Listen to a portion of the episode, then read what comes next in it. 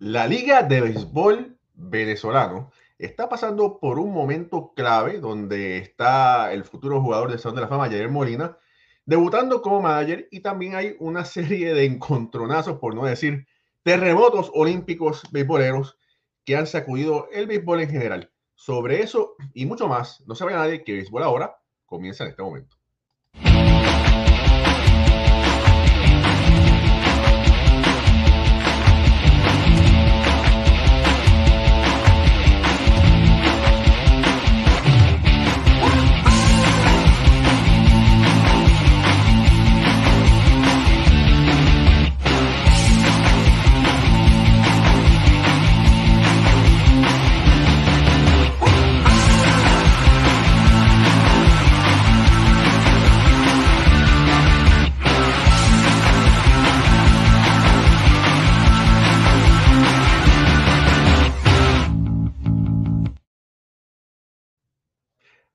Buenas noches familia del béisbol, bienvenidos a otro programa de béisbol entre amigos por aquí, por béisbol. Ahora, mi nombre es Raúl Ramos, directamente desde el área triestatal de Jersey con un frío pelú, como dicen por ahí, está unos, cerca de unos 30 grados, eh, igual que Moisés Fabián, que también está, estamos como a 5 millas de verdad de distancia. Eh, Ricardo Gibón está calientito allá en Caracas, Venezuela, y Alfredo Ortiz está sudando allá en Puerto Rico, querido. Buenas noches, muchachos. Hay que decir que las ligas del Caribe están en todo su apogeo y lamentablemente el béisbol venezolano está, momento, está viviendo un momento un poco difícil. Y vamos a decir que un, un poco difícil, ¿verdad? Eh, Yadier Molina está debutando allá, no como la gente quisiera que esté debutando, pero hay unos factores que vamos a estar discutiendo. Y también hay un, un encontronazo que le da sombra eh, no queda bien en el béisbol como, como tal y es el lo que hicieron eh, unos integrantes allá en Venezuela que vamos a estarlo explicando a continuación. Ricardo Gibón, con la buena noche, usted que, que es narrador, escritor y también miembro de este prestigioso panel. Y usted que sigue el béisbol venezolano ya capacidad, porque usted es narrador de vía, ¿cómo es? BYM Sports eh, en, en Venezuela. Mis fuentes me dicen, ¿verdad? Bueno, primero que nada, Yadier Molina ha sido expulsado en tres veces, tres ocasiones corridas en lo que va de temporada en Venezuela. Y eso le ha dejado un sabor eh, agridulce a la gente, ¿verdad? Eh, a algunos no le ha caído muy bien, a otros están un poco decepcionados, pero me, me dijeron o me han dicho, ¿verdad? Que como tal, el equipo de Magallanes, que tú tienes el récord por ello, no lo tengo aquí, quizás no fue el mejor equipo confeccionado para que Javier dirigiera. Eh, la, gran mayoría de, los eh, importados, o todos los importados, no son los mismos del año pasado, eh, es, una, es una novela diferente, quizás no con tanta calidad como la anterior. Ricardo. Bueno, primero que tal, ¿cómo están? ¿Cómo les va? Muy buenas noches a todos definitivamente el béisbol está pasando en este momento por una especie de bache, por una especie de, nube. Pero esto no quiere decir que el béisbol venezolano sea así y esto no quiere decir que los peloteros venezolanos sean así. Eh, en el caso de Yadier Molina, el punto principal de este programa y de este para comenzar el show, a Yadier lo han expulsado en tres juegos de manera corrida y las dos primeras veces, producto de reclamos por la zona de strike con los umpires, que esto es algo que no es nuevo. Eh, de hecho, durante las transmisiones hemos visto muchos picheos que están en nuestro criterio dentro de la zona de strike, y esto no lo sentencia si el umpire, ha generado bastantes incomodidades en lo que ha sido el comienzo de la campaña. Y la expulsión del día sábado, que fue en un duelo Caracas-Magallanes, justamente es la imagen que están viendo en estos momentos. Ya se habían vaciado las bancas eh, en par de oportunidades y lo que sucedió, porque mucha gente está cayéndole encima a Yadier Molina y está criticando a Yadier, pero hay que explicar el contexto porque creo que las personas que lo están criticando no están entendiendo lo que sucedió. Resulta que en una de las eh, vaciadas de bancas, aparentemente un pelotero de Leones del Caracas golpea por la espalda al coach de primera base del Magallanes. El coach de primera base del Magallanes viene siendo José Molina, el hermano de Yadier. Esto eh, molestó muchísimo a Yadier y molestó muchísimo al equipo del Magallanes. El conjunto del Caracas escondió a ese pelotero en el dogout. Y después se vio como el pelotero se salió del dogout y se fue hacia el bullpen, que es lo que acaban de ver en el video anterior. Cuando se da todo a conocer y cuando se empieza a ver que este muchacho es el que va a lanzar entonces, ahí es cuando se ve este video donde nuevamente se vacían las bancas porque Yadier Molina está viendo que la persona que golpeó a José Molina es el que va a venir a lanzar por el Caracas y que los umpires no tomaron eh, cartas en el asunto sobre lo que estaba sucediendo. Incluso en ese mismo juego hubo un pelotazo para Renato Núñez y hubo protestas eh, y de hecho expulsiones para advertencias, corrijo, para los eh, lanzadores.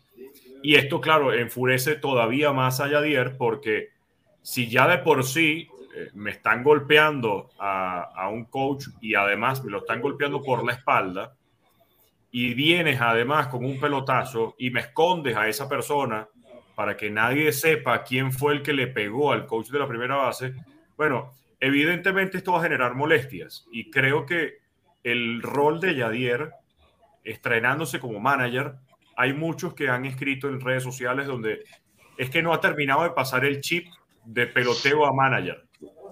Y yo puedo entender eso, pero es que hasta cierto punto él siempre va a ser un pelotero, por más que pase a un rol de manager, esa figura de jugador y ese conocimiento de jugador, esa forma de ver el juego como jugador, eh, no, la va, no la va a borrar.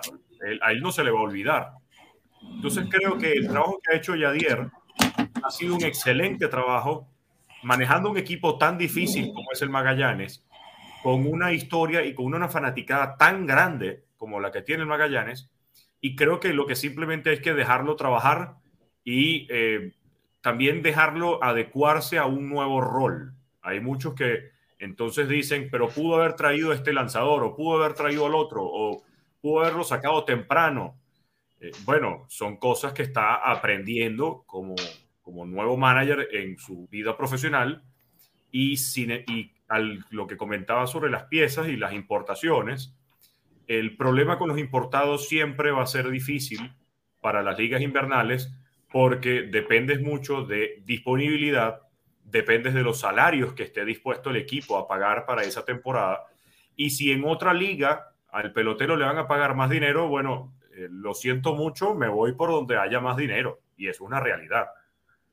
Entonces los importados siempre van a tener que ser más que una suerte, una especie de, de acertijo y de poder conseguir a lo mejor posible o lo mejor disponible en el mercado.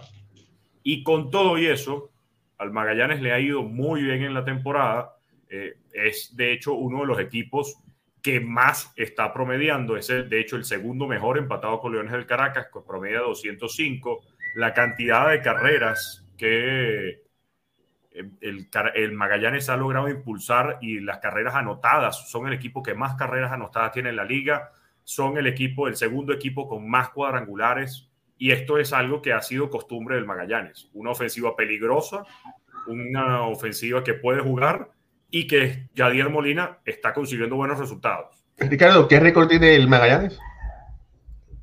El Magallanes en este momento está jugando para 500, tiene 13 victorias, 13 derrotas. Está a cuatro juegos del primer lugar que ocupa Cardenales de Lara.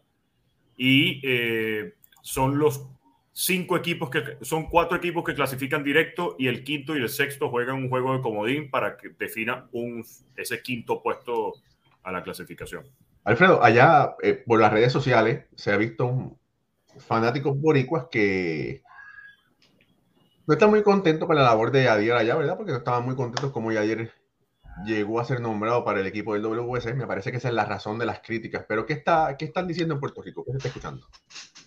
Sí, obviamente eh, hay, diferentes opiniones sobre esta situación y, y, como tú estás explicando, es continuidad de, de lo que pasó con, con el equipo de, de Puerto Rico para, para, el campeonato mundial y la decisión que se tomó de, de, cómo y cómo se tomó esa decisión más que nada, cómo fue que se tomó. Eh, entiendo yo que aquí hay un poco de frustración en la parte de, de Yadier, lo, eh, lo que está sucediendo. Creo que parte de esto eh, eh, es algo de eso, de la frustración que ha tenido. Y, y aunque es un récord de 13 y 13, yo sé que Yadier siempre ha sido un ganador, ha, ha estado en grandes equipos. Y yo entiendo que él, quisiera estar con un récord mucho mejor que, que, solamente el 13 y 13. Y esto quizás en parte es lo que está pasando en estos momentos, porque como receptor, y si lo vemos de esta manera, Yadier sabe que las bolas y strike no se protestan. Eh, es algo que no, no se puede protestar. Y, y, como está explicando Ricardo, tiene dos expulsiones por, por conteo de bola y strike. Que, que lo veo algo bien raro y, especialmente por, por, por, él como receptor, sabe que esto era algo y, él siempre lo veíamos que sabía manejar bien a, los a los árbitros y llevaba el juego siempre a su favor. Y verlo así de esta manera, tres expulsiones consecutivas, cuatro ya en esta temporada, eh, no sé, me, tengo, tengo sentimientos encontrados de lo que está pasando y eso es lo que se está reflejando acá en Puerto Rico, donde esto le está dando eh, un pie forzado, como decimos acá, para que las personas comiencen a hablar, critiquen un poco, sin todavía haber llegado el momento importante, que es cuando como control de, de, ese equipo de Puerto Rico. Así que básicamente Yadier Molina eh, está estrenándose en una liga fuerte, en una liga bien importante aquí en el Caribe. Y, y para él yo creo que todo se resuelve si su equipo comienza a ganar juegos. Si este equipo coge una ruta ganadora cuatro, cinco, seis juegos, todo se va a resolver, él va a estar un poco más tranquilo y vamos a ver un cambio en, en, lo que está pasando en la, en la actitud y, yo creo que la tensión que está llevando al juego. Mira, nuestro amigo Ricardo desde de, de, del Dogado, que siempre está conectado con su show y eh, sale con Baerga. Eh, cuando se acabe este show, él se aparecen por allá en Instagram, dice, lo han expulsado cuatro veces en 26 juegos. y dice, no se ha quitado el chip de jugador. Bueno, muchos de estos grandes jugadores que se convierten en, en manager, primero nada tiene que haber una transición, ¿verdad? Eh, y hay que ver, hay que ver cómo, cómo, el novato Molina puede hacer esa transición a lo que está pasando. Se, se le desea el mejor de los éxitos, ¿verdad? Porque uno quiere siempre ver que, que un gran jugador pueda ser exitoso como manager, pero esa transición no es tan fácil. Eh, no es tan fácil que se dé. Mira, por así, y saludos a Justin Román que está conectado. El Panas, el hermano, te llamé, no me contestaste. Rainel Sánchez desde Cuba está conectado también. Camil Jorge, buenas noches. El doctor de Bipolar está conectado. Saludos Ricardo, mensaje Frío Raúl. Joan Ezequiel Peguero dice los mejores de Globo. Saludos desde Dominicana. René González, saludos Raúl Ricardo. Ohio, temperatura 41 grados. Eduardo Luis Chávez también está conectado, dice que con mucho frío. Luis Parra conectado también. María López, la madrina. Saludos, bendiciones para todos. Ricardo Moisés Raúl y mi hijo, el bebé, Alfredo. Eh, Yamil Cruz también está conectado. Otro caballero también. Francisco Plasencia dice: oh. Saludos para Moisés Fabián.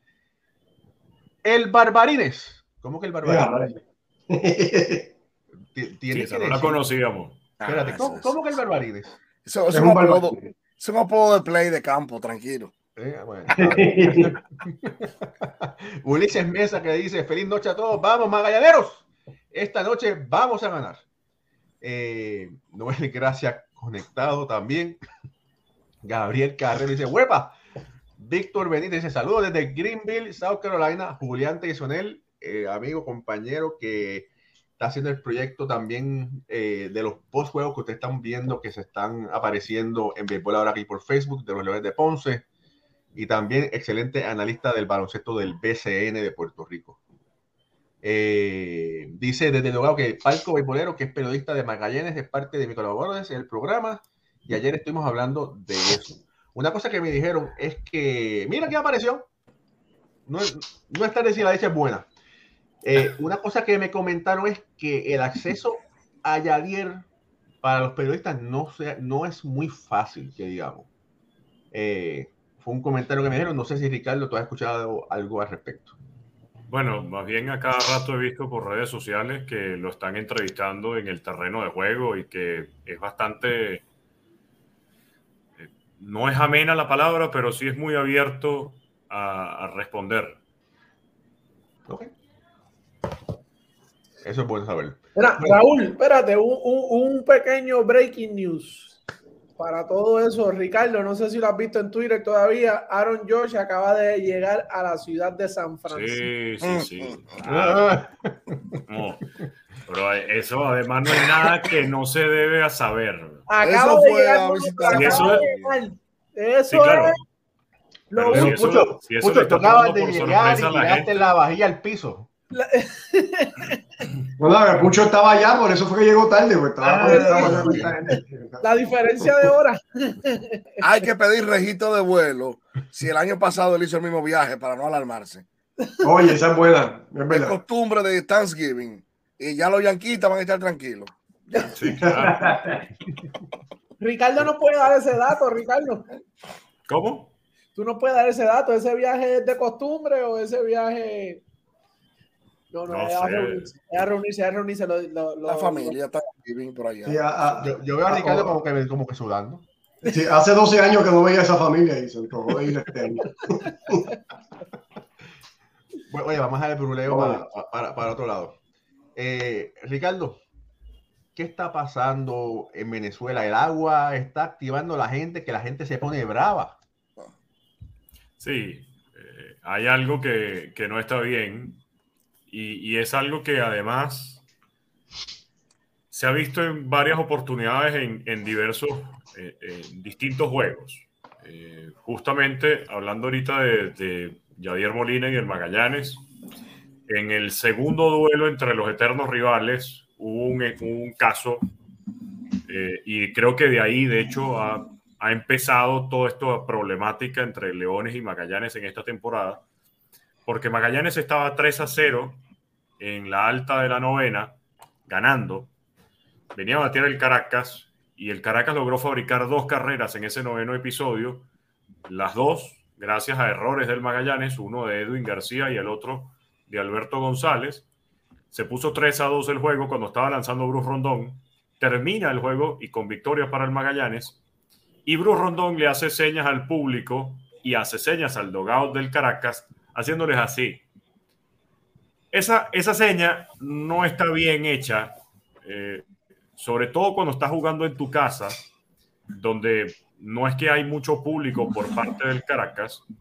Eh, segundo, eh, porque el score fue apenas de 3 a 2. Y ese 3 a 2 fue 3 a 2 por la defensa del Magallanes, no por el bateo del Caracas. Y tampoco es que la victoria fue contundente, o sea, no había razón como para mandar a callar a la gente.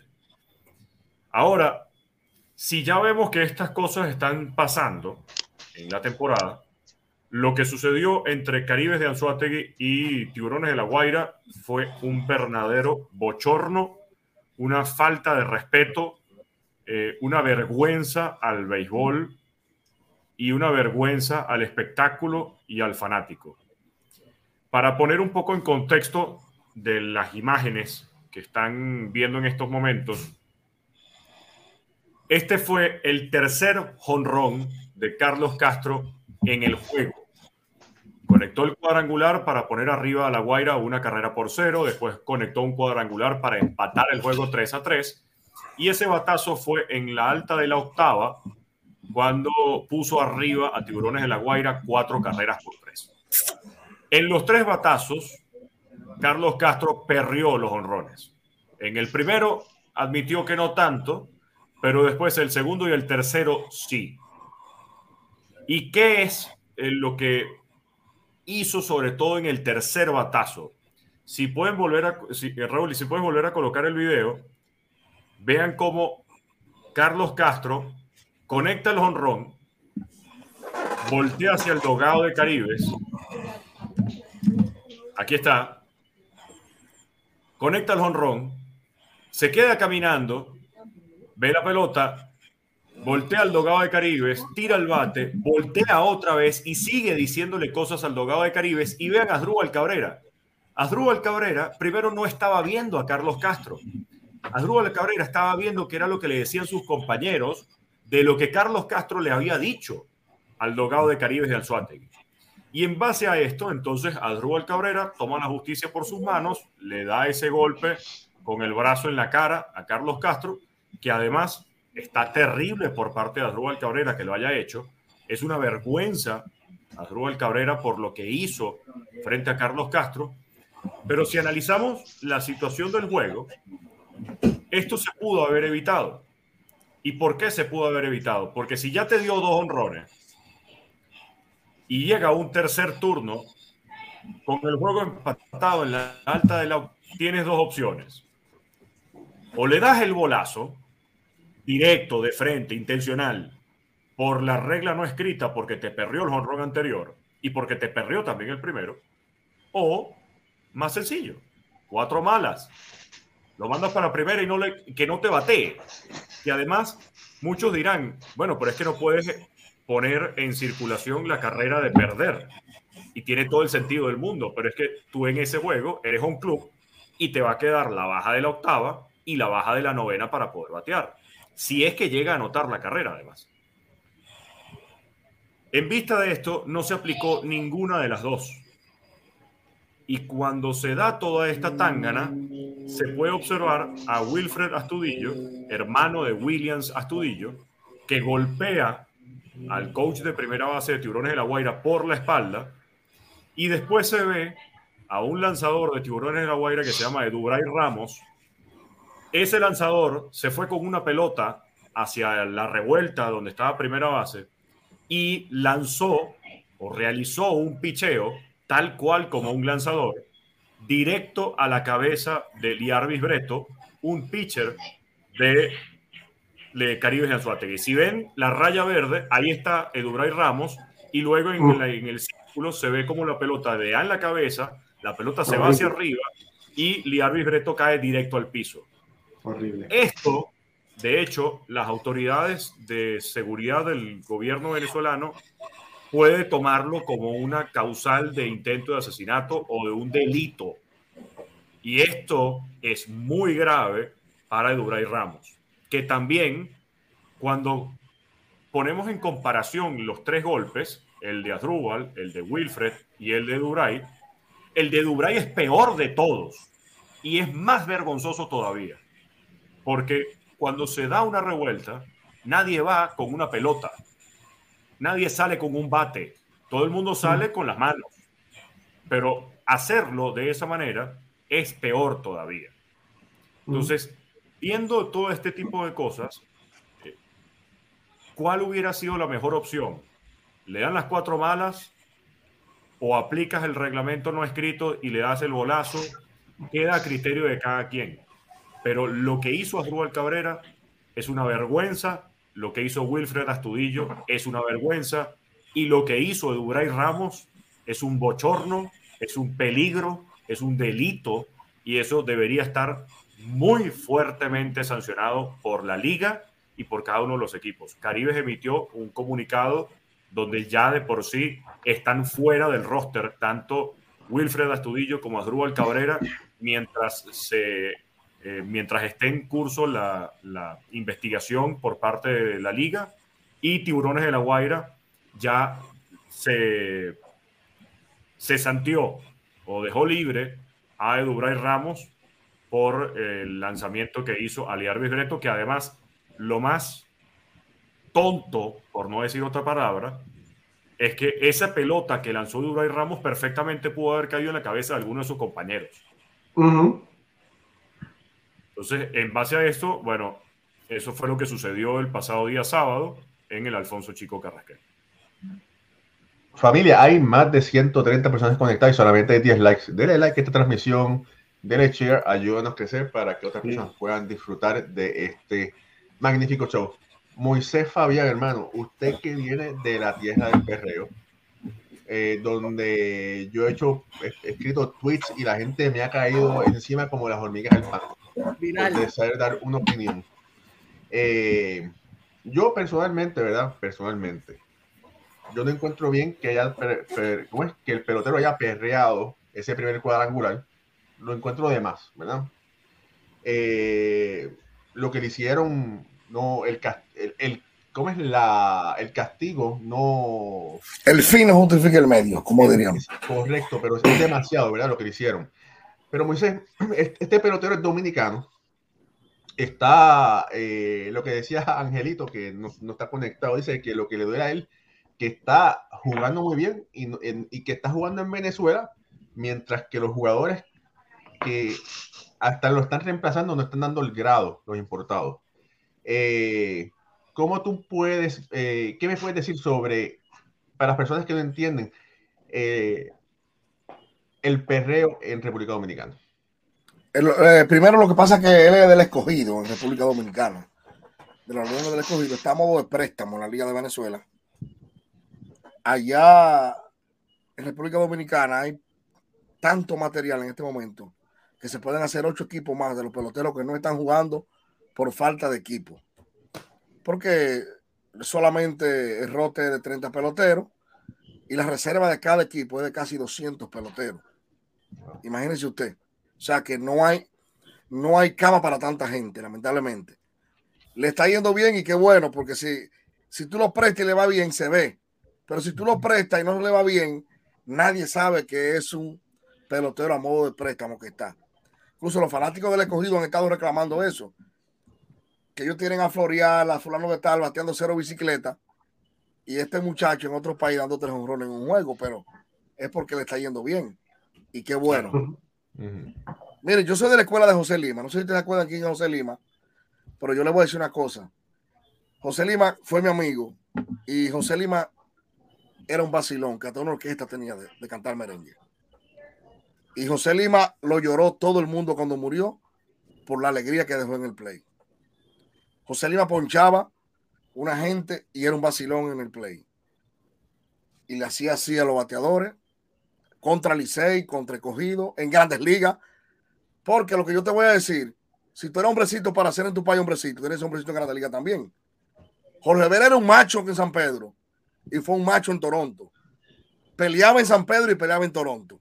O sea, no es que yo soy un sobrehombre en mi país y cuando cruzo las barras de las Américas, soy un perrito chihuahua. No. Si usted es guapo en su país, tiene que ser guapo en Grandes Ligas. Pero eso no quita. Eh, el béisbol es el mismo en todos, los, en, todo, en todos los ámbitos. Lo que pasa es que hay países que te moldean. Tú vas a Japón y en los, en los cruzados de Japón tú no puedes tirar basura porque tú no ves a nadie tirando basura.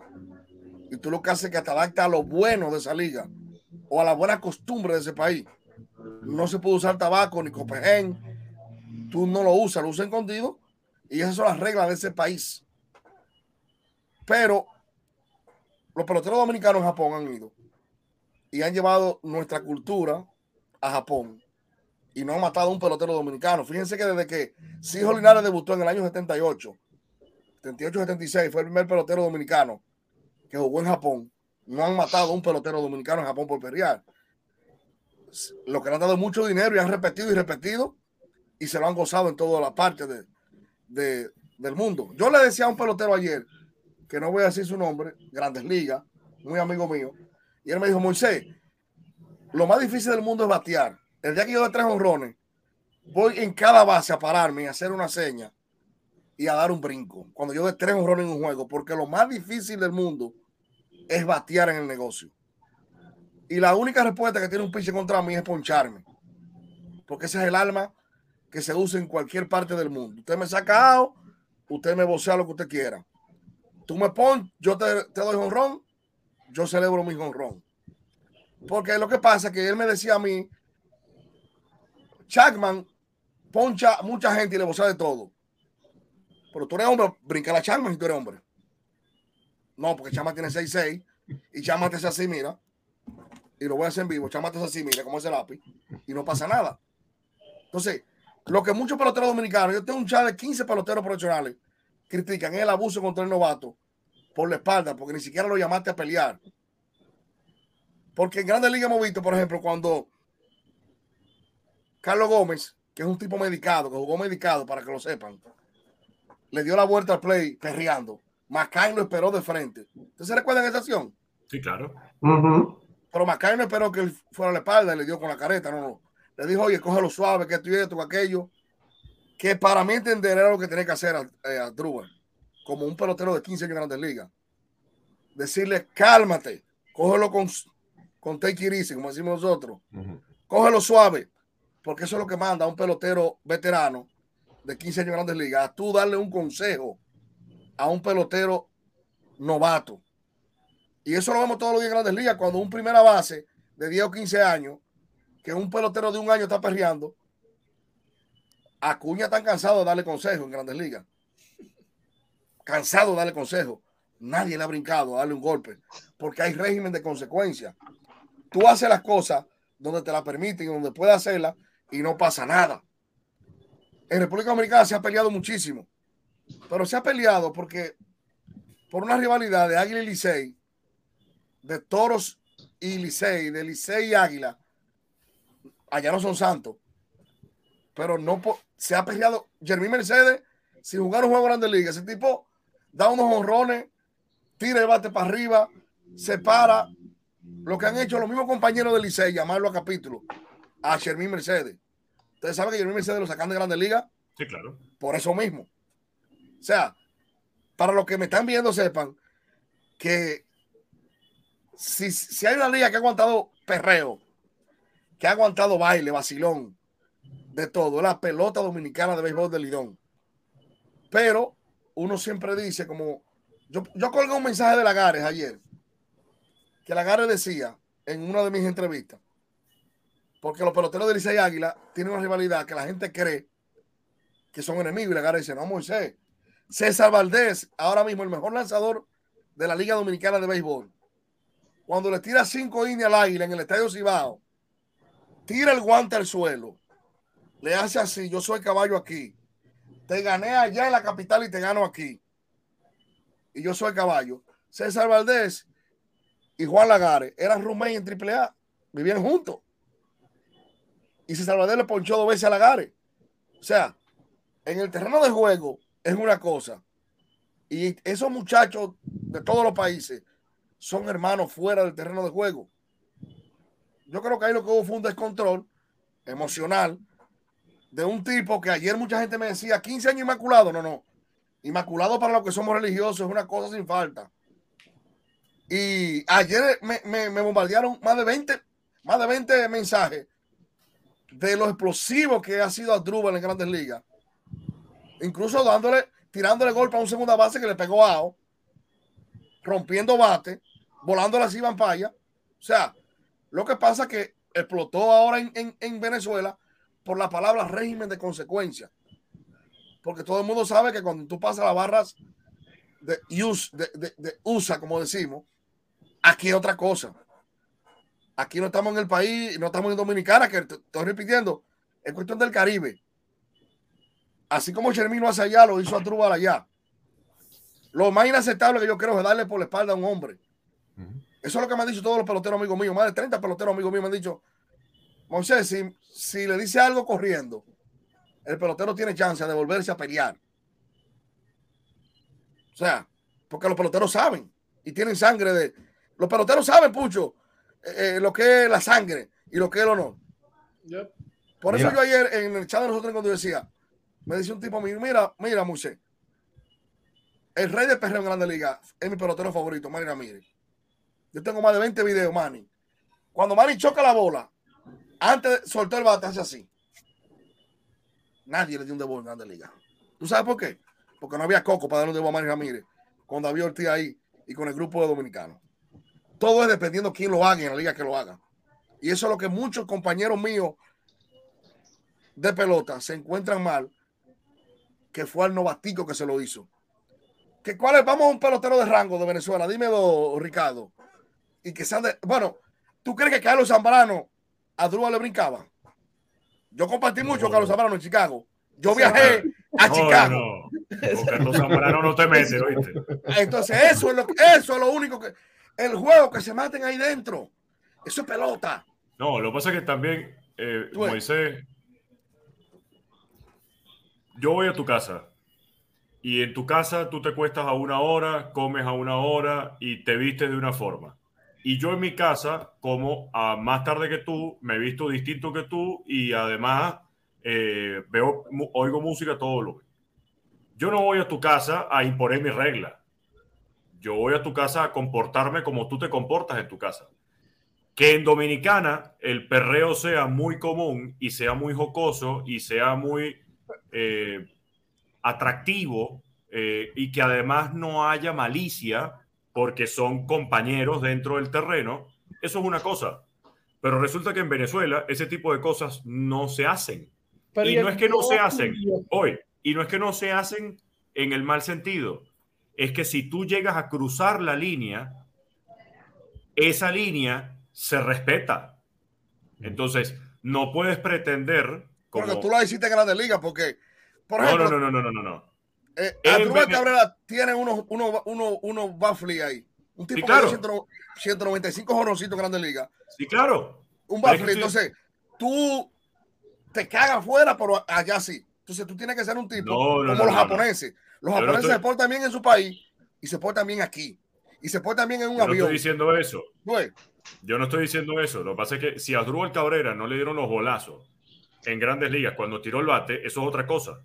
Pero es que en la liga venezolana, si tú haces un bat flip y si tú perreas o si tú faltas, ni siquiera el bat flip, si tú llegas a cruzar esa línea de celebración para una falta de respeto, viene el bolazo. ¿Y, y que además las, las declaraciones que han habido, tanto de lado y lado, han estado malas. Por ejemplo, Ronald Acuña se pronunció y dijo, el 23, entonces se va a llevar Raimundo y todo el mundo, porque vamos a entrar, en ahí nos darán bolazo. No, y ese o tipo sea, va a lo va a disfrutar. Mira, pero, pero, pero mira Acuña, Acuña dice, ahora quieren pelear porque alguien dé un honrón. Cuando me ponchen, hagan lo que quieran. Cuando yo la saque, aguanten la presión. Claro. Es que eso debe ser, ese eso debe ser regla. Esa es la regla. Si, si, si así tú estás empezando a sembrar una discordia cuando tú ni siquiera has jugado un juego en Venezuela, epa, ya va. O sea, tú podrás cerrar una cuña donde tú quieras, pero tú eres un pelado de 25 o 23 años. O sea, ya va. Esta, ese tipo de comportamientos de, de te estoy provocando es lo que está mal. Uh -huh. Y por otro lado, que además veo con, con, con preocupación, es que también Jansen Pujols entrevistó a Carlos Castro uh -huh. y primero Carlos Castro cuando le dicen, ¿cómo, se, y ¿cómo es que era el, el, equipo? ¿Ustedes están jugando tiburones contra quién? Y Carlos Castro dice, ¿cómo se llama el equipo? O sea, ya tú ni siquiera tienes idea de contra qué equipo estás jugando. O sea, tú uh -huh. tienes un mes jugando en la Liga Venezolana y tú no tienes ni idea de cómo se llaman los equipos. Epa, ya va. Sabes perfectamente que estaba jugando contra Caribe de Suárez. Segundo, después agarró y dijo que él, además, porque tengo las palabras aquí en el, en el grupo textuales del, del video, donde él agarra y dice, es que ese equipo está dispuesto a hacer cosas como esa. El primero, no tanto, pero el segundo y el tercero sí me lo gocé. Después del segundo honrón, todos mis compañeros me habían comentado que ese equipo sufre de eso, que a ellos les gusta buscar problemas y que no les gusta resolver las cosas con un bate y una pelota, sino de otra manera. Pero como te dije, yo no le voy a bajar. O sea, ya tú de por sí estás sembrando y diciendo que ese equipo es violento, que ese equipo eh, es peleón, que ese equipo eh, no sigue las reglas o que ya va. O sea, si tú estás diciendo que tú gozaste el honrón y que el segundo y el tercero lo hiciste peor o lo hiciste de manera más efusiva, ¿dónde está también la cuota de responsabilidad? O sea, ¿dónde está el, dónde está el pelotero que te dice, Berrosí, yo lo celebré de más, discúlpenme? Yo me excedí en la celebración, porque ahí es donde llegó el punto. ¿Cuándo deja de ser una celebración y cuándo pasa a ser una falta de respeto? Yo no estoy en desacuerdo con que celebre. Lo que pasa, Ricardo, que cualquier Pero ¿cuándo cosa, es una falta de respeto? Lo que pasa es que si, si yo leí un libro que, que decía las 200 violaciones de un tipo que fue a la guerra, una mujer, y la violaron todos los guardias. Y le dijo el profesor, si un hombre está entrenado para matar, para violar, está entrenado. Entonces, porque él se encuere en el- ahí en el play, se quita la ropa. Nada justifica la cobardía de tirarle un golpe eh, Claro. escondido a un tipo que va corriendo en la base. Porque ni siquiera la, la virtud, vamos a pelear. O sea, eh, que, eh, eh, hay mucha gente que quiere limpiar a Truba, que ahora quiere lo del bolazo. Lo del bolazo es otra cosa colateral. Los muertos de la guerra es porque alguien mandó a lanzar los misiles. O sea, si no pasa una, no viene la otra. Mira, yo, yo creo que la gente está entendiendo que tú estás defendiendo, Ricardo, que estás defendiendo a Andrújar y yo, yo entiendo No, no. que me parece que No. no, No, estás defendiendo. no, no, no, Ricardo no, está no. poniendo los puntos. No- No, sí, pero este, veo aquí unos comentarios y No, él lo dijo, Ricardo lo dijo. escenario de defensa. para nada. Ricardo lo dijo. Ahora, tú me dices lanzador. Si el lanzador le vocea al bateador y le cae detrás, es que eso yo nunca lo he visto en un béisbol, un primera base, darle acechado a un tipo que va corriendo. Yo tampoco. yo Nunca he visto eso, nunca. O sea, y un tipo Yo con 15 años en tampoco. grandes ligas. Es que independientemente de la cantidad de años que tengas en grandes ligas, No, ese es comportamiento, ese mira, comportamiento no es de un pelotero. mira, en Grandes Ligas pasa mucho eso, en los clubhouse.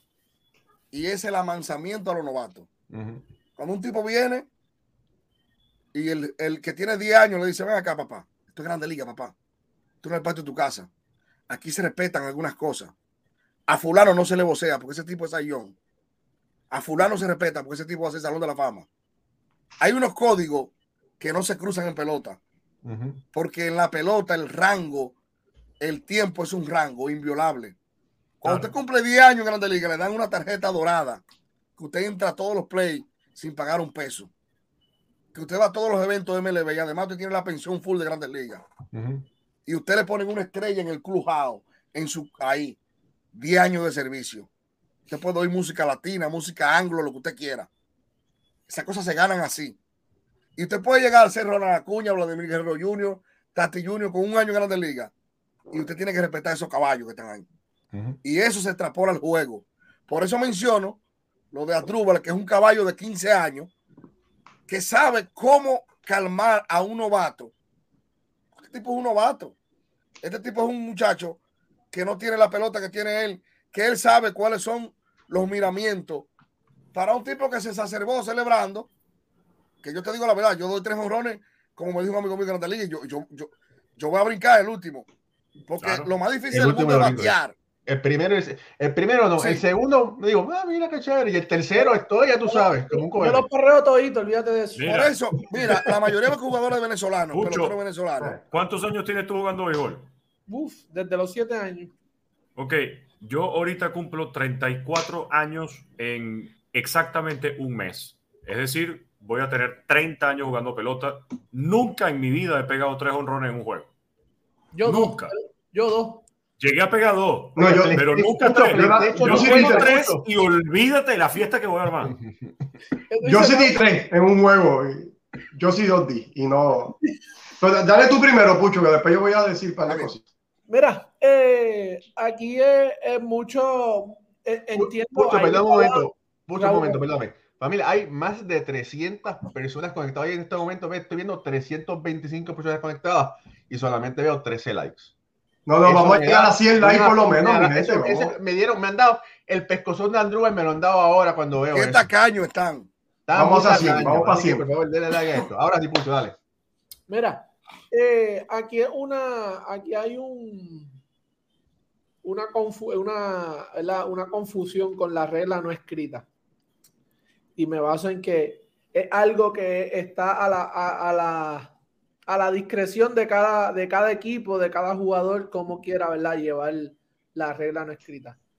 Eh, la acción de, de aquí estamos todos de acuerdo, eso no, eso, eso no va. Eso no es algo menos de un, de un, un veterano como él. Eh, ah, viendo el bateador, cuando él se vira, y, yo, a y tú lo sabes, Ricardo, que ya cuando tú das un honrón y tú llegas a ese punto de que tú miras al dogado y dices algo, es porque ellos también están diciendo cosas. Y aquí todos hemos estado en play, todos hemos estado en parque y se sabe que el otro dogado también está gritando. Aquí le quieren que, eh, sabe, quieren no, que el bateador que está perreando, que está mirando al dogado, de allá le están gritando cosas también. So, yo entiendo que como, como, como pelotero, o sea, tú tienes que, si tú estás gritando y estás poniendo presión y perreando, tienes que aguantar también. ¿sabes? Esa mentalidad hay que cambiarla porque la, celebración es parte del juego. Es parte del juego. El lanzador, los lanzadores que son de los más que, de los más que se quejan en, cuestión de, de lo del perreo, caballo, usted tiene la bola. Usted tiene la oportunidad de que ese hombre no toque la base. Domínalo. Ponchalo. Sácalo de agua. ¿Sabes? Pero manténlo en competitividad. ¿Sabes? No pase, ¿sabes? No, no porque él la, saque pues, él te ganó ese turno. Y es como dice Baribón. Si tú no quieres que te perren, ponchalo. Sencillo. ¿Sabes? Ya estamos al punto que tú estás al nivel de competencia y habilidades que estamos, jugar con un bolazo, ¿sabes? Lo hablábamos ayer, a la regla no escrita de tratar de darle un bolazo a alguien, e, e, eso también ya no, no es aceptable. Yo lo veo mal. Yo lo veo mal. Está, e, es un peligro, ¿sabes? Un peligro. Eh, independientemente del área que tú trates de darle. Tú puedes sacar a una persona de carrera por una temporada, sabrá Dios si le das en la cara, porque después que el lanzador suelta esa bola, no tiene control. Hemos visto jugadores que, han perdido, han, tenido que, ¿sabes? Salen, se salen, ¿sabes? Fuera de carrera por, por un bolazo. Creo que hay que mantenerlo competitivo y, es parte del juego. Es, parte del juego. Los bolazos son parte del juego, los que no son intencionales. Ya cuando tú haces un bolazo, ya tú das un bolazo intencional, e, e, eso porque, porque te dieron un honrón. No, eh, o sea, yo te veo igual, e, eres un perdedor. Eres competitivamente, eres un perdedor.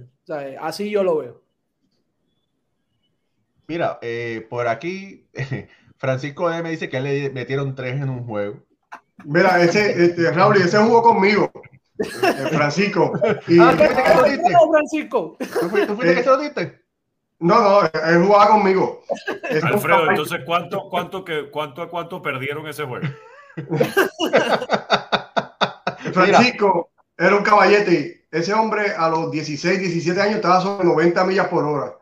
Y él sabe que el dirigente de nosotros tenía una señal específica para cuando había un bateador que estaba, había que darle el bolazo, se le daba y él sabe cómo era. Y había una señal específica, todo el cuadro sabía, porque íbamos a proteger al lanzador.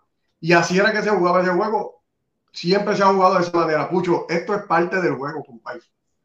El bolazo intencional es parte del juego. Que es un peligro, nadie se le quita. Es un peligro, ¿verdad? Y depende de donde le dé el lanzamiento, le puede, le puede causar daño, ¿verdad? Pero ha sido parte del juego siempre y lo va a hacer. Aquí la situación con la celebración, perdóname, la situación con la celebración y realmente yo me entiendo que yo soy de los, ¿verdad? Vieja escuela, pero sí hay que ir cambiando. Y sí, eh, eh, la celebración ha ido, ha ido cambiando y nosotros tenemos que cambiar con el juego también. Lo que yo veo mal es cuando tú complementas tu celebración señalando al otro dogout, mirando hacia allá, haciendo comentarios. Ahí es donde yo veo que ahí te saliste del lugar. Porque tú puedes celebrar todo lo que tú quieras con los tuyos. Tú das el cuadrangular, levanta las manos, choca las manos con tu compañero. Eh, hay muchos peloteros que hace que señala para su dogado y se dan el pecho. Y yo me acuerdo lo que está diciendo Moisés ahí. Yo, Manny Ramírez, yo seguí su carrera completa, porque ustedes saben que yo soy de Boston. Y Manny Ramírez se lo celebraba, pero yo nunca vi a Manny Ramírez señalando para el dogado de los Yankees cuando le daba un cuadro. No. Él la celebraba, miraba hacia arriba, llegaba al dogado, abrazaba a todo el mundo allí, y esa era la celebración. Pero cuando tú estás señalando para el otro dogado, estás provocando a los otros jugadores. Estos son las, este es el, resultado que tenemos. Y si lo pedimos, si tú le vas a decir al lanzador, ah, pues haz lo mismo, pues entonces se va a convertir en un juego de ridiculez, donde el pitcher cada vez que poncha a alguien va a estar haciéndole un baile para el dogado, entonces te dan un jorrón y tú también haces otro baile, y en eso se va a convertir el juego, mira, se va a dañar el juego. Realmente no tengo problema con la celebración, siempre y cuando sea hacia ti o hacia tus compañeros, porque lo que eventualmente lo que tú estás celebrando es eso que tú hiciste. Eh, lo que hiciste es positivo para tu equipo, no negativo para el otro equipo y para tratar de humillar al otro jugador, que ya de por sí le conectaste un cuadrangular, creo que ya es humillación suficiente para que tú también tengas que estar haciendo un baile y haciendo todo lo que quieras hacer. Ya con el cuadrangular que le diste, ya lo humillaste suficiente. No tienes que exagerarlo, eh, señalando hacia allá o diciendo comentarios. Lo de Andújar Cabrera está horrible, horrible, pero ¿sabes por qué Carlos no lo vio? Porque estaba mirando para atrás hacia el otro dogado. Porque si él está mirando para el frente, él ve a cuando viene hacia él y se puede defender. Pero él estaba mirando para otro lado y cuando se vira, vino el golpe cobarde de, de Cabrera. Pero si él está mirando para el frente, él lo va a ver. Lo que pasa es que estaba mirando para el otro lado. Y ahí viene el golpe cobardísimo que le, que le dio Cabrera. Alfred, que- pero hubo, hubo un punto que dijo Pucho muy. Era una. Ave María, que le, le estaban boceando Ave María los, los, fan- los- No, no, los- no, no, no, no. No, pero Oye, es verdad, en, en esta ocasión se era veía 25 impecable. contra 1. Pero la- Alfred, yo estoy seguro que el primer morrón nadie le estaba gritando nada y ya empezó a bailar desde la primera entrada. O sea, que hay, que hay que mirar todos los puntos de lo que está pasando aquí Eh. sin, sin defender la, la acción horrible que hizo Cabrera, lo que hizo Astudillo y lo que hizo el lanzador, que eso fue criminal. Mira, mira, ra- Eso- rapidito, mira. Eso no tiene espacio en la pelota. Mira, por aquí yo creo que Waldemar jugó en el mismo equipo que Francisco y tú, este Alfredo, dice mi primo. Yo di dos de FAO y después me ponché 17 veces corrida. Entonces, por aquí, mira, eh, dice Gleyber, dice, nota para los más viejos de la liga. Gleyber Torres, ¿verdad? El, el niño de Ricardo dice, la pelota cambió en muchos aspectos. Se entiende que ustedes, los veteranos, jugaron en una época diferente, donde quizás esas acciones no las celebraban ni apoyaban. Ya esta era es de la juventud, el béisbol cambió y ustedes siguen dañando los momentos por sus reglas no escritas de la época vieja. Aprendan y pasen la página. Vergüenza a ver esos cobardes actos para la liga y para los niños que quieren ver un buen espectáculo en el estadio. LVP oficial, ya es hora de que actúen por el bien de la liga. Eh, Mira, Raúl. Ajá. y de hecho Melvin Mora respondió a esas palabras diciendo, ese espectáculo que se vivió no puede repetirse. En el béisbol, tanto en el pasado como en el presente, los bateadores y pitchers siempre han perreado. No estoy de acuerdo con los comentarios que se hacen de los peloteros veteranos. Lo, que suce- lo sucedido no puede infectar a los grandes ligas veteranos porque cada quien es dueño de sus actos. Condeno los hechos ocurridos porque nadie le pueden dar golpe a otro por dar un jonrón o por otra parte también rechazo los comentarios de los peloteros señalando a los veteranos porque gracias a David Ortiz, Vladimir Guerrero, Andrés Galarraga, Luis Aparicio, entre otras grandes figuras, se les abrieron las puertas a los peloteros de hoy. Así que mucho respeto a todos esos Hall of Fame veteranos que no tienen nada que ver con este hecho tan horrible sucedido. Tremenda palabra. De, de- de- Ujú. de- de- Sí, sí, sí. porque Mira, eso es, Mira, eso es de Jorge- estar diciendo, eh, esto es una acción individual. Que Claro, la gente lo sepa. Eso es una acción individual de Cabrera como el del que tiró la pelota, Claro. que, que, que, que dentro del contexto de la guerra es más horrible todavía. Ajá. Porque eso es una cosa aberrante. Usar un bate, una pelota, Porque tú estás, tú, estás, eh, tú estás atentando contra la vida de un ser humano que, que no hay razón. Trompada eso de hombre, pero no hay razón para, para allá dentro de ese, de ese mal espectáculo que tú tienes que venir a susanar los compañeros y tú, no, eso, eso es una cosa que, que debe salir incluso dentro de la Organización de Béisbol de Venezuela, Sí. porque ya eso es criminal, es un acto criminal. La trompada no, eso, eso es, estamos discutiendo dentro del contexto de béisbol y de, y de todo eso y de mucho más, que yo creo, yo creo que Adrúbal está a tiempo, no sé si ha escrito o si ha hecho un comunicado, nada. eh, yo creo que le vendría bien a él una disculpa y, y- y- Ujú. e ir lo engrandece a él, porque, y lo vuelvo a mencionar, señores, cuando usted tiene 15 años en Grandes Ligas, Felipe Alou decía que el Grandes Ligas y Grandes Ligas está yendo al baño. Lo dice. El, el Grandes Ligas se comporta como Grandes Ligas hasta caminando al baño. Decía Felipe Alou a los muchachos jóvenes. O sea, después que usted pisó Grandes Ligas, su comportamiento en cualquier escenario. O sea, ese tipo tiene. Yo te aseguro a ti que en ese clubado, en ese dogado, no hay nadie que le apague una música a. Caballo, 15 años de Grande Liga de Servicio. Son 15 años de Grande Liga de Servicio. Ese tipo tiene autoridad para parar una pelea del equipo, como lo hacen Señores, Miguel Tejada, y lástima que lo recuerdo ahora porque está pasando por una situación penosa en el país. Miguel Tejada, cuando Águila y Licey hacían ese chifeo, Tejada se paraba en el medio y nada más le hacía así. Ustedes para allá y ustedes para allá. Ahora el pelotero de la patria. Punto. O sea, este tipo con, una carrera en Grandes Ligas para hacer eso y más.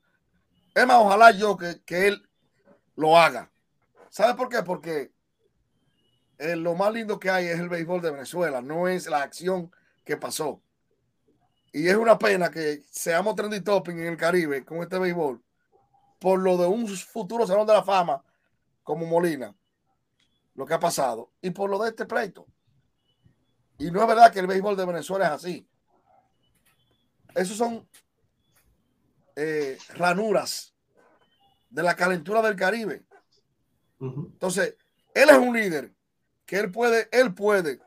Señores, la gente hace cosas, infringe la ley y es escuchado por un tribunal y es defendido por abogados. Nadie va a la Santa Inquisición derecho por cometer un acto y, ya. Yo creo que Asdrúbal tiene el chance de disculparse y de, y no solamente mandar una nota, no, grabar un video y que se vea su arrepentimiento, porque él es un caballo de 15 años en Grandes Ligas, que le caería bien a las nuevas generaciones ver que un tipo se muestra arrepentido por una acción e ir donde ese novato y darle una lección de vida. Y eso creo que ayudaría bastante a susanar y a limpiar todo lo que venga de ahora en adelante. Porque lo que está haciendo un muchachito este, eh, Acuña sabe que tiene que venir con sangre fría. Porque los pagó en Grandes Ligas. ¿Cuántos de vos le dieron en Grandes Ligas? ¿Ustedes se recuerdan? Miami, Miami lo tenía de. Ureña lo tenía sazonado en la costilla. Pero y además, esos pelotazos no fueron a propósito. O sea, esos bolazos no fueron intencionales mandados a dar. Esos los pelotazos a lo mejor fueron, bueno, se le escapó. No, hubo, hubo, hubo. Sí. De Ureña, de Ureña hubo dos que no lo falló. Pero que fue, pero que la parte baja. No, para, para tener agarre para pagarlo. Sí, sí, sí. Pero es que sabes lo que, lo que estoy viendo. Que, Tú sabes, entonces, él es un tipo que tiene que ser ejemplo. Claro. Es que lo estoy viendo en peloteros como Acuña. Y, y, y en la respuesta de, de, Castro en la entrevista con, con Jansen. Es que el pelotero que falta el respeto, y esa es, esta es una opinión personalísima, el pelotero que falta el respeto o que para mí está faltando el respeto, él no se está dando cuenta que está faltando el respeto y no le interesa si está faltando el respeto o no. Entonces ese llamado, por ejemplo, de Ronald Acuña de, entonces nos caerán a bolazos porque vamos a sacar la pelota y vamos a celebrar como nos dé la gana. O la respuesta de, de Castro de yo no le voy a bajar, yo voy a seguir jugando como estoy jugando. Ya va. Tú no estás entendiendo por qué te dieron el trancazo. Más allá de que estuvo mal, ojo, y lo sigo repitiendo, estuvo muy, muy, muy mal el trancazo de Adrúbal Cabrera. Pero no entendiste por qué te lo dieron. O sea, no, no crees dentro de tu conciencia que hay un ligero ápice de responsabilidad. Porque ahí también es donde está en parte la madurez del pelotero. Epa, ya va así, bueno, yo también me equivoqué, no me merezco el trancazo, no me merezco un bolazo, pero ¿Lo pude haber hecho? Sí. ¿Por el bien del juego? Sí. Eso no lo veo también en los peloteros. No lo veo en un Ronald Acuña. Que dice, no, yo soy, yo eh, soy mejor que todos los demás. Eso creo que se debería mejorar también. No, no, creo que él diga que, que, que, es mejor que los demás, Ricardo, pero e, ese juego que, ahora mismo se está jugando, o sea, lo vimos el mismo Tati, Bryce Harper, al principio de su carrera. Había mucho problema con él. Y además de que Bryce Harper no le dieron? se la perreaba y Bryce Harper jugaba duro, porque corría duro, se tiraba duro. Eh, Bryce Harper era, olvídate. Pero tenemos que cambiar un poco esa mentalidad. Cuando estos tipos hacen esas cosas, muchas veces no cruzan la línea, porque allá hay incitaciones entre ellos, todos esos tipos se conocen. Todos ellos están desde el dogado, desde, es más, desde que se ven que llegan al parque, que salen a las 3 de la tarde en pantalones cortos. Hoy te voy a dar tu ponche. Hoy tú, hoy tú das, hoy tú das tres fly y ya están así en eso. Eh, y eso es en todos los niveles. Pero mira, Pucho, eh, ¿tú con cuántos muchachos tú jugaste eh, pequeñas ligas que después jugaste con ellos en la AA? Y es el mismo caso, es el mismo caso, mira, yo eh, esta oportunidad tuve, este año tuve la oportunidad de hablar en un par de ocasiones con Sparky Lyle. Sparky Lyle, uno de los mejores relevistas del béisbol de las grandes ligas en los años 70, que lanzó para el equipo de Boston y para el equipo de los Yankees. Eh, y estábamos, bueno, imagínate la, qué importante era Sparky Lyle, que fue el primer lanzador que le pusieron música para salir del bullpen, ¿verdad? Eh, y entonces, pues, estaba, yo estaba hablando con él sobre los pelotazos, sobre cómo tenían que guardar a sus bateadores, protegerlos. Y, lo, y lo, lo, primero que me dijo fue, bueno, cuando yo jugaba no había confraternización. No. Nosotros somos Yankees y ustedes son ustedes. Uh -huh. Yo, que, caminar, saludarte y llamarte practice. No. Si yo te conocía, bueno, caminaba allí, te hacía así, te daba la mano y más nada. No hablábamos. Porque yo aquí y tú allá. Pero ahora todos estos jóvenes de la nueva generación, todos juegan entre todos, porque desde las pequeñas ligas hasta juvenil, si juegan en la universidad y por ahí se conocen de siempre.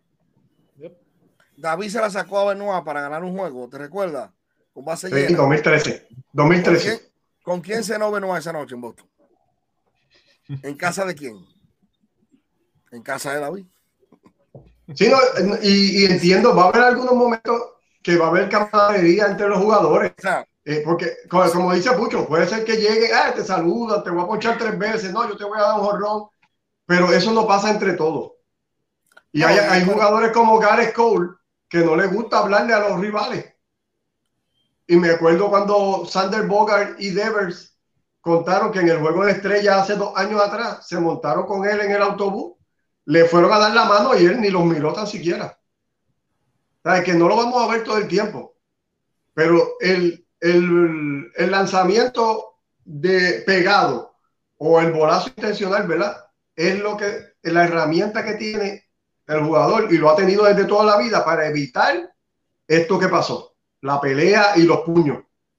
Eso, esa es la herramienta que tiene el pelotero de Grandes Ligas durante años para evitar que pasara esto que pasó. En Grandes Ligas, vamos a decir últimamente, como dice un viejo, se ha estado los revistas cortos, los Zero Men, celebran mucho su, su buenos momentos, uh -huh. porque siempre vienen con hombre en base. Eh, claro, ellos lo celebran para ellos. Y, y, su guante y le vocean de, de, todo. Ahora, yo quiero decirle a Ricardo y a Alfred que no estuvieron aquí la semana pasada, que tuvimos a Teoscar. Y Teoscar no hizo el cuento porque iba a pelear con un lanzador. Eh, no sé si ustedes vieron que, la, que, que, que en los Orioles versus, versus Toronto tuvieron uh -huh. una reyerta, un, donde Teoscar y Vladimir iban a pelear con ese lanzador. Uh -huh. Que había sido de, del equipo de, de la organización de Toronto. Teoscar y los 40 de, y los 40 de Toronto iban a pelear con el lanzador. Uh -huh. Porque el tipo tiene tres series en inglés, y se lo voy a decir ahora porque tengo que decirlo, mencionándole la madre a Teoscar porque Teoscar se la sacó. Le mencionó la madre en inglés tres veces. Y cuando Teoscar dio el rolling, recuerda que nos dijo que el tipo le voció cuando le sacó a fue que le mencionó su mamá. Eh, así mismo, porque él es gringo y porque Toronto lo votó y que, y que esto. O sea, ellos hay de todo y hay para todos. Uh -huh. Y la gente dijo, oh, pero ¿cómo Vladimir y, y Teoca en este pleito? No, no, tuvimos la dicha que nos lo explicó aquí bien. Pero eh, el tipo es un. No tengo nada en contra de los blanquitos, para que hay tres blanquitos y ya vemos dos negritos. Oye, todos somos caribeños. Aquí aparecen, y, unos, y, aquí aparecen unos peloteros blanquitos todavía. Sí. Que Raúl lo sabe, que cubre Yankee Stadium mucho. Cuidado. Aquí aparecen, aquí aparecen unos peloteros todavía de, de color blanco que nos miran todavía como invasores. Oye, lo que, le falta, lo, lo, que le pasa es ponerse la sábana y, y abrirse los ojos. Y, sí, pero tú sabes que, tú sabes que, que, que tanto. Ay, ay, ay, ay, ay. Todavía hay tipos que le dicen en el clubhouse que no quieren música latina el día que ellos van a lanzar. Sí. Lanzadores. Eso. Lanzadores. Mira, Mira, por aquí Catherine Alvarado dice. Y Lindor por una salsa diario, ¿quién se la quita? Nadie. Aquí se va, No. aquí se va a escuchar salsa diario. Mira, Lindor pone a Piedad Alonso a ver la salsa.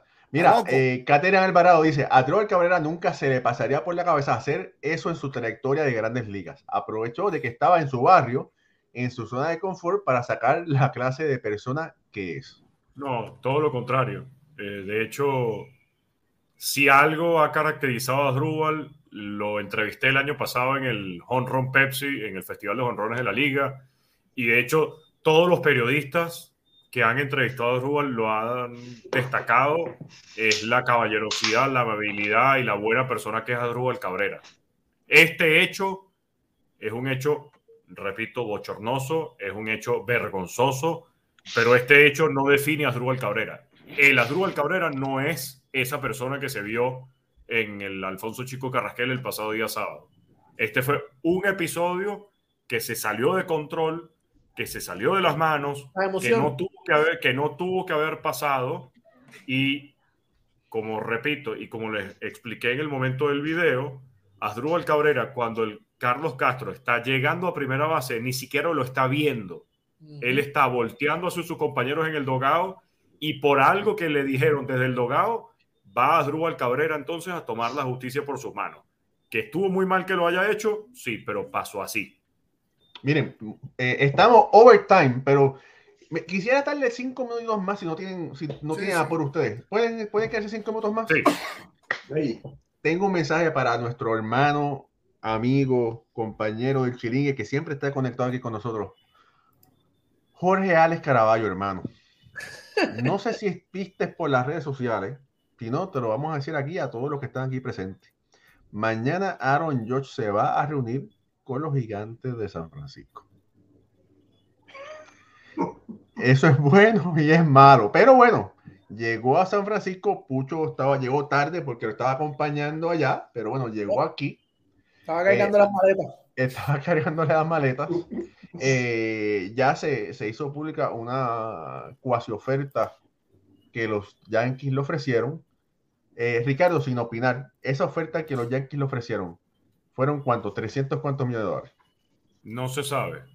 No se sabe. Eh, no, no se sabe y de hecho eh, me parece muy chimbo, me parece de mal gusto que estén por ahí diciendo que los Yankees ofrecieron 330 o que los Yankees están ofreciendo tanto, porque Aaron George no tiene un, un agente de tanto peso, él no tiene un agente como Scott Boras, que va a filtrar a la prensa, esto es lo que le está ofreciendo este, esto es lo que se le... para generar público, no, Eh, se está manejando todo muy Hermético. cerrado, muy hermético y así lo está manteniendo Aaron George. Entonces, no hay que caer en, en rumores de, de una agencia. Es que mis fuentes me dijeron que los Yankees le están ofreciendo. Mentira, porque eso ni el propio Aaron George a lo mejor se lo ha querido decir a su mamá o a su esposa para que más nadie se entere. Eso es una conversación entre su agente y el equipo. Ahora, Que Ricardo, digan lo que digan, conociendo a su no se esposa, sabe sí. nada. Sí, la esposa sabe. Oíste. La esposa sí sabe, la esposa, sí sabe, sí. Sí, sí. La esposa lo tiene que saber primero que la mamá. Ahora, si se, si que- entera la mamá primero que ella, va Ricardo, te voy a decir algo también. Con lo que vimos hace unos días que se filtró de lo de Shackman, fue en ellos que lo filtraron, los Yankees. ¿O no así, Raúl? Claro. No fueron que nadie lo dijo, no fue ningún periodista. O sea, puede haber una intención también de la gerencia de tantear el mercado, a ver qué, cuál es el feedback de la prensa y de los fanáticos. Yo, eh, eh, oye, Nueva York le gusta jugar mucho con eso. Bueno, todos los equipos, vamos, vamos, no, no, no es Nueva York, todos ¿qué los equipos, los 30 equipos. Pero como dice Ricardo también, él no tiene un, un- un agente mercadólogo y publicitario que le gusta más eh, eh, el, el- el- el front TV que, que- que la reunión cerrada. Eso, eso, Sí. En esto estoy de acuerdo 100% con Ricardo. Si hubiese sido el señor Borax, eh, ya se hubiesen visto juntos en un avión privado, volando, fotos, como quien dice, ¿para dónde van? ¿Qué Claro. están haciendo? Eso es verdad. Mo- Pero Oye, pues, Moisés, Mira, y, aprovecho un segundo. Ajá. Smart, Smart Romero, que está escribiendo en, el- en los comentarios, no, mi pana, yo no estoy defendiendo a Cabrera. Oye bien todo el video, dale para atrás, lo vuelves a poner y lo pones del principio y te das cuenta que yo no estoy defendiendo a Rubén Cabrera. Llegó tarde. eh, es que eso nadie lo ha defendido. Estamos hablando Oye, sobre el contexto. Llegó tarde, Mira, llegó tarde fanático. oye, Moisés, eh, todo el mundo está pendiente, todo el mundo quiere saber qué va a pasar en esa reunión con, con Aaron George. Aquí estamos sacando la. Mira, mira, te pusimos la capa. Con la. Di- di- Señores, eh, Alfredo no lo había visto. Ajá, salió. señores, es que no quiero Espera, como el- Ricardo, lo vamos a dejar porque Ricardo le roba la respuesta. No, No, eh, Ricardo, no, no- Ricardo, que no hable. a ver si, si hay una cámara por aquí. Sí, sí. Aléjalo, No aléjalo. quiero, yo por respeto, dice ella que por respeto al Día de Acción de Gracia, no quiere dañarle la cena A Alex 11 Caraballo. millo- a 11 millones de fanáticos de la ciudad de New York. No sé eh, si ustedes tienen algún alguna alguna idea de detectar un mensaje subliminal, no sé. Pero ella dice que quiere que ellos cenen tranquilos y que el próximo lunes sí ella puede hablar. Ok. ¿Eh? Está, bien. está bien, está bien. Pero que es, pero que pavo hay en Nueva York, que él no fue a comer pavo para San Francisco. O- o- oye, Moisés, esta capa te queda bien. Eh, oye, oye, Se ve. Oye, te ves pampanante ahí, ¿sabes? Lo que yo no sabía es que Moisés ya no se llama Moisés, sino ahora es Walter Mercado. oye, oye. No, oye, esa capa está poderosa. no. Las piedras son son los de mismos colores que lo que usaba Walter Mercado. ¿Las piedras son de oro o son falsas? Las piedras que tiene la capa, dime. porque- No, No, No, tiene que ser de verdad. Bueno, oye, no, no. Si Eso no son se puede tuyas, decir, de Moisés. Imagínate. Te, te calientas allá en Patterson. No, no, ya, no, eso, es mentira. Eso es mentira. Oye, Ay, señor. para Bueno, que pues mira. cenen tranquilos los fanáticos de New York. Ese hombre anda, ese hombre anda comiéndose el pavo con la, con la madre. Porque, óyeme, si pasa algo antes de Thanksgiving, hay problema. Aquí el pavo se Va- va, no se va a comer en algunos hogares. Va a llegar este temprano. Va a llegar temprano. Se, se los digo, he oído Grinch. encuestas de los fanáticos de los Yankees, todos diciendo Open Wire, cartera abierta, es lo que quieren los fanáticos de los Yankees. Claro. Eso es lo que quieren, Ricardo. Alfred, cartera abierta, o sea, voy a, voy a decir sobrepaguen, no. So- sobrepaguen, pero déjenlo. Eso es lo que los fanáticos quieren de Nueva York. Claro. Raúl lo sabe, aquí la bendición con los fanáticos, todo el mundo es, dejen ese hombre, eh, eh, pónganse de acuerdo, pero que no digan los fanáticos que no, usted se imagina que salga lo mismo, que no se quedó por, por 30, 40 millones o alguna cláusula que otro equipo se la cumple. O un año extra o algo. Sí. Sería penoso para los fanáticos de los Yankees. Sí. Por eso es que se está manejando todo tan hermético. Yo lo creo también, sí. Eh, eh, tiene todo el sentido del mundo que los Yankees estén manejándolo así porque es Aaron Judge. Y también el propio agente sabe que no puede estar eh, no puede estar filtrando información porque el que sale perjudicado es su cliente. Y él, ese va a ser lo más seguro el contrato más grande de su vida. Ni jugando a la, a, la, a la oferta y demanda con un tipo tan caro como Sí. ese. No. Mira, y por ahí están rumores que están diciendo, hay un- no sé si son, si son ciertos, pero hay rumores que dicen que Correa está buscando a ver, porque Correa quiere un contrato todavía de 300 millones. Vamos a ver, todavía la, la agencia libre está interesante, ¿verdad? No- Pucho, no dime, de- Pucho eh, torció la boca cuando eh, escuchó correr a 300 millones. Pucho, ¿cuánto? Correita es bravo, él siempre está ahí. Mira, lo que sí es verdad. Alfred, Cuando- 300 cuando- millones, Correa, dime. Mira, no, pero que, lo que quería decir era que cuando, cuando al fin podamos hacer el juego de softball de béisbol ahora, que todos van a estar invitados, va a haber perreo, va a haber bolazo, va a haber de todo, así que todo el mundo que se Ay. Ay, señor. Y, y, y, pues, Mira, finalmente, o sea, sí. Yo nada más te, yo nada más te digo una cosa. Pero ahora, Ricardo. Ah, no, que, ahí. es- que la, la última noticia también sobre Justin Verlander y de los metros también que dicen que hay conversaciones. Porque no creo que los Yankees vayan a, a complacer los deseos de Justin. No, No, creo. Son demasiadas pretensiones. O va para los No, o va para los Mets. Sí, y yo no me gastaría todo ese dinero en Justin teniendo ahí a, a Aaron Josh por, por firmar. Yo, particularmente. Claro. Yo, porque ellos tienen, Y- los Yankees tienen un picheo bueno ahí que puede ajustarse y muchas cosas. No es que el salvador de ellos va a ser un tipo como Justin y venir a ganar, no. Ellos tienen que firmar a su hombre, Aaron Judge.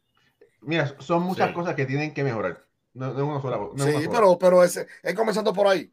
Ese es su, claro. ese es su ancla. Ese, Sí. ese, ese es su Sí. ancla. Ellos tienen que. Y, y yo, y lo hemos hablado aquí, Jorge, ¿verdad? Que, que no está con nosotros y todos los 30 años, la salud, pero lamentablemente, ahora mismo ese es el hombre de los Yankees, ese es la cara. Ese, bueno, vimos el, el, el otro día que se fue, fue con Jimmy Fallon, ah, estuvo en el Sí. escritor y eso fue y se ha ido viral por todas las redes, tú sabes, es es el hombre. Pero fíjate, todo es, todo, todo el mundo tiene un límite. ¿Cuánto es lo más que tú estás dispuesto a pagar para mantenerlo? ¿verdad? Los Yankees tienen que dar lo que sea, ¿sabes? Lo que sea necesario. los otros equipos pueden darse, van a, van a tomarlo más con, ¿sabes? La salud, 30 años, un contrato de 8, 9 años, va a tener 30, y- o sea, eh, 37. O sea, vamos a decir, vamos a decir un contrato de 10 años, 380 millones de pesos.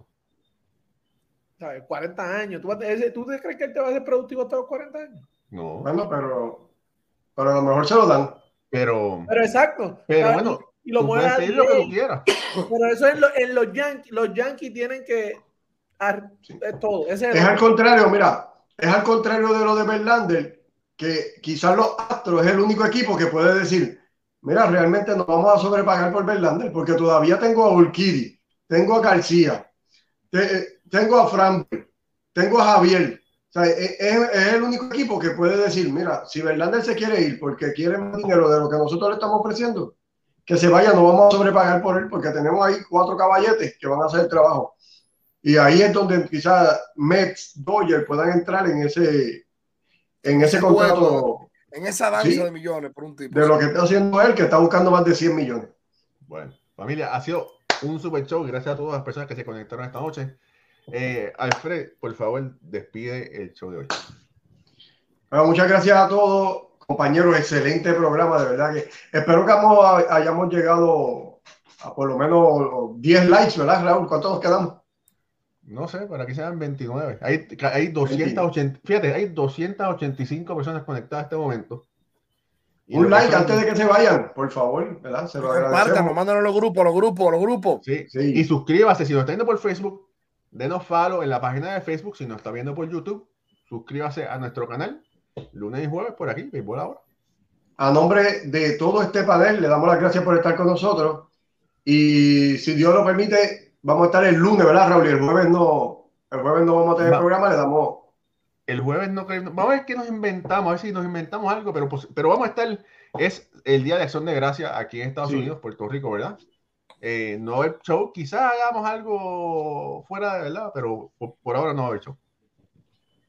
Así que eh, le, vamos, le damos las felicidades adelantadas por el Día de Acción de Gracias y hasta el lunes, si Dios lo permite, en este su programa Béisbol entre amigos. Muchas gracias y buenas noches.